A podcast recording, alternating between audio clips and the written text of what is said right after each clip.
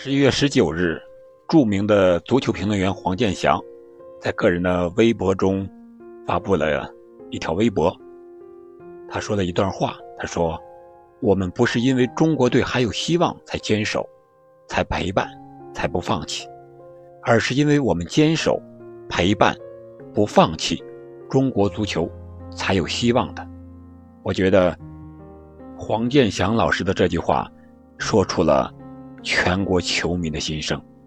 确实，这句话也勾起了我对自己看球、喜欢上足球这个事情的一个回忆。我是在大约是，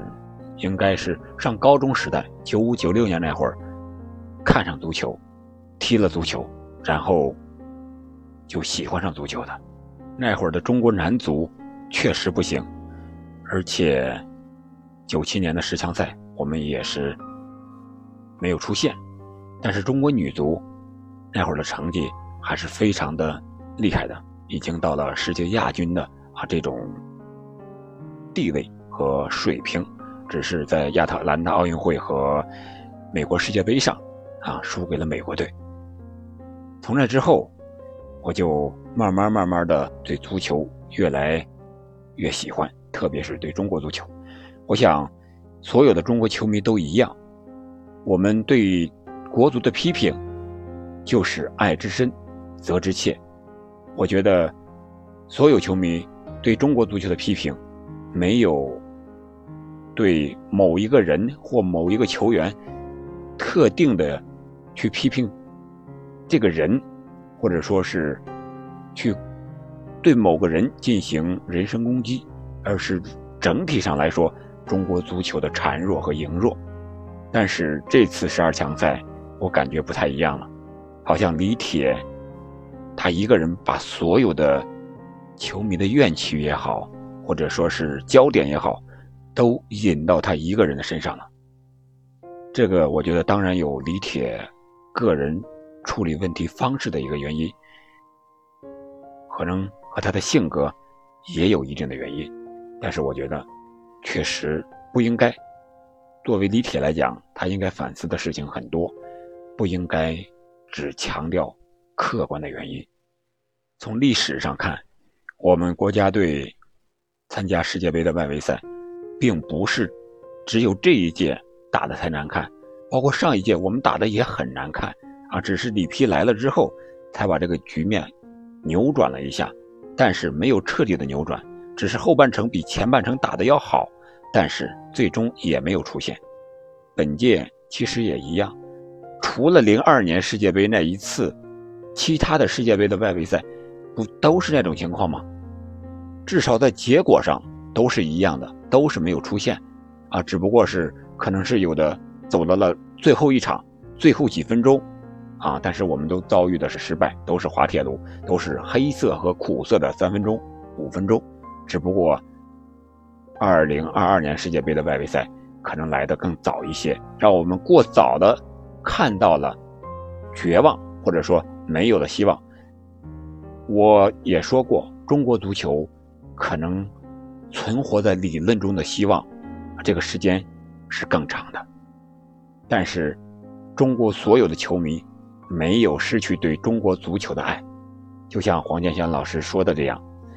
是因为我们坚守、陪伴、不放弃，中国足球才有希望。正是因为中国足球根植于十四亿中国人这个深厚的土壤，所以它才有希望。我想到了我九几年的时候，那会儿的校园足球，几乎农村是没有足球这个概念的。学生下课玩就是篮球，或者说是跑。在操场上，土土质的操场上就是空跑，玩一些简单的游戏，绝对是没有足球的，可能和当时的经济原因也有关系。现在再让我们看一看现在的校园，虽然说可能是因为房地产的开发也好，什么原因也好，城市里的校园可能场地不多，但是在我所在的这个四线城市，足球的欠发达地区。校园足球还是如火如荼的开展着，而且是越来越好这种形式，至少小学生越来越喜欢足球。下课之后，现在又有了双减的政策，时间也越来越多了。我也会陪着自己的孩子，叫上他去一块儿，让他从书本上摆脱出来，每天利用那么半个小时或者说一个小时的时间去感受一下足球。我觉得，正是因为有了这些个四线、五线、农村，或者说是各个行业这些球迷的陪伴、坚持。不放弃，才会让中国的校园足球和青训越来越好。可能不是进步明显，也可能还会有一些退步，或者说是夹杂着一些乱七八糟的东西。但是至少让我们看到了足球这个基础是越来越大的。从我看球的九十年代末到现在有二十多年了。在这期间，也经历了很多的尝试。我们可以看到中国足球的一些探索，比如说前些年的恒大，它的金元足球的政策的刺激，让中国的职业联赛中超至少在亚洲层面成了顶级的联赛，甚至说世界第六大联赛。我们那会儿看恒大的比赛，和日本和韩国的球队踢球。我们是心里特别的稳，即使我们一开始是落后的，也能相信在李平的里皮的调教之下，啊，这个比分最后能扳回来，甚至说大胜韩国和日本的球队在亚冠赛场上。但是随着新冠疫情的发生，或者说是经济的不警惕，靠临时性的这些政策。金钱的刺激带来的足球的一些虚假的繁荣，马上就要退去了。特别是今年，中国足球的联赛，还有国足的水平、青训的亚洲锦标赛的退出，等等等等，让我们的国足、中国足球整个啊进入了一个寒冬。但是就是这样困难的情况下，很多球队依然没有放弃，依然在坚守着。啊，比如说河北队，廊坊足协也说，一定要让河北队继续参加中超的联赛，哪怕再难也要凑十一个人，啊，去参加这个中超的职业联赛，把剩余的比赛打完，啊，说明我们的足球人还是有坚守和担当的。我现在还在踢球，一个是为了锻炼身体，再一个确实是非常喜欢这项运动，但是在我们这个。四线、五线的城市里边，踢球的更多的还是七零后、八零后、九零后，零零后相对来说是要很少。现在政策上的调整之后，啊，一零后的这些小球员们比较多了，而且足协组织比赛也比较多了，每一年或者说每一个季度都要搞相应的校园的足球的比赛，而且。各个青训的机构也是雨后春笋一般发展起来的，但是我担心的是这些个足球从业者或者是从事青训人的这些个水平确确实实参差不齐，能够有高水平的很少，因为我们这个地区本来就没有职业足球，更没有职业球员来到这里来扶持或者说支持这些足球。贫瘠地区的这些青训工作，从来没有的，只是靠着当地足协的努力和教育部门的联手，希望把这个孩子们的兴趣培养出来。但是他的水平确确实实很有限，因为本身就是业余足球运动员，可能很多一些基本功的动作都是错误的。但是我们看到了，我们迈出去了这一步。足球从娃娃抓起，至少我们迈出去了。我还有一个担忧，就是电竞体育对足球的影响。现在孩子们确确实实非常喜欢玩电子游戏和这个电脑呀、手机呀。虽然电竞不完全等于电子游戏，但是电竞确实是，他只是坐在那里面对着这一个手机也好，电脑也好，面对着屏幕，他就能开展的一项活动，而不像足球，它需要户外的一些场地，啊，需要有一些特定的要求，人数的要求，场地的要求，才能搞一下这个活动。而电竞呢，也许你一个人面对一个屏幕，就能体验到更多的一些感受。这是足球所无法比拟的，但是足球也有足球特有的优势，那就是它的运动上的激情、它的对抗性、它的精彩程度、它的体验感，是我觉得是任何的运动也无法比拟的。所以我还是非常看好足球，看好中国足球，就像黄健翔老师说的那样，因为我们坚守、陪伴。不放弃，中国足球才有希望。就是像以前有些名人说的那样，有些人是因为相信才看见，有些人是因为看见才相信，而选择相信才看见的人是少数，所以这些少数的人成为了成功者，成为了相对来说的伟人、名人。我觉得黄老师这句话有异曲同工之妙吧。我又想起了我们上高中时候，呃，看女足和男足世界杯外围赛的时候，有的是听着收音机，自习课上，全班的同学，男同学、女同学都在鸦雀无声的听着收音机，听着收音机里的解说。一旦中国队拿球射门了，就是一片的欢呼啊！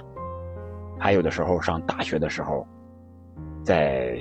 公共的教室里和教员一起看零二年世界杯的时候，国足的比赛，或者说是有一场是巴西和英格兰的比赛，啊，那都是冒着违规被处分的危险在一起看球的，啊，所以说那时候对足球是真的热爱。我相信现在这些足球人、这些球迷对中国足球也是因为热爱。所以我们才坚守陪伴，我们才相信中国足球会越来越好。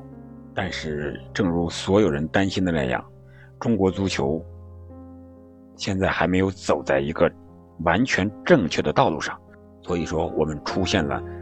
现在最艰难的时候。比如说，足协组织的中超联赛，目前报道说至少有六支球队。拿不出路费来参加中超剩余的比赛，还有女足选帅的这个过程，选帅的参加选帅的人没有被选上，而不愿意去陪绑参加选帅的人，却被足协给指定了，等等等等，这一系列的关于中国足球的问题，几乎都是负面的，都是需要解决的。但是怎么解决呢？目前感觉中国足协力不从心，没有这个能力。面对一个烂摊子，啊，这样一个烂摊子，就几年开始了联赛，到现在也有二十多年的职业联赛，到目前又到了一个骑虎难下的地步。联赛是足球发展的一个根基呀，是培养人才的基础。我觉得。你联赛如果搞垮了，职业联赛又下去了，下一步你怎么办？还回到以前的那种老的模式吗？对中国足球，真的是我们陪伴、坚守和不放弃。但是，他的希望在哪里呢？仅仅是十四亿人这么一个强大的土壤和基础吗？还是那句话。专业的人干专业的事情，怕的就是这种折腾和反复。足球是一项系统工程，从青训到联赛，再到国家队各个层级的建设，你自下而上也好，自上而下也好，都要遵循一定的规律和哲学。你学日本。学韩国，学德国，学巴西，都可以。不要三天打鱼两天晒网。关于中国足球的事情，关于中国足球的感情，可能每一个中国球迷给他一天一夜的时间也说不完，道不明，说不清，道不尽，但是总是会充满着热爱，充满着希望，充满着期待。希望中国足球，在中国球迷十四亿球迷的支持下，能够早日走上正轨，能够越来越好，能够让我们真真正正的看到希望，不仅仅是和澳大利亚这一场比赛，不仅仅是为了冲击一个世界杯。好的，关于黄健翔老师的这一句话。引起我的很多的回忆，我们就和球迷朋友们聊这么多。如果您有什么关于中国足球的故事，欢迎您在我的评论区留言，我们一起互动。感谢您的陪伴。现在北方已经进入了冬季，希望中国足球不要像北方的天气那样持续的降温，而是要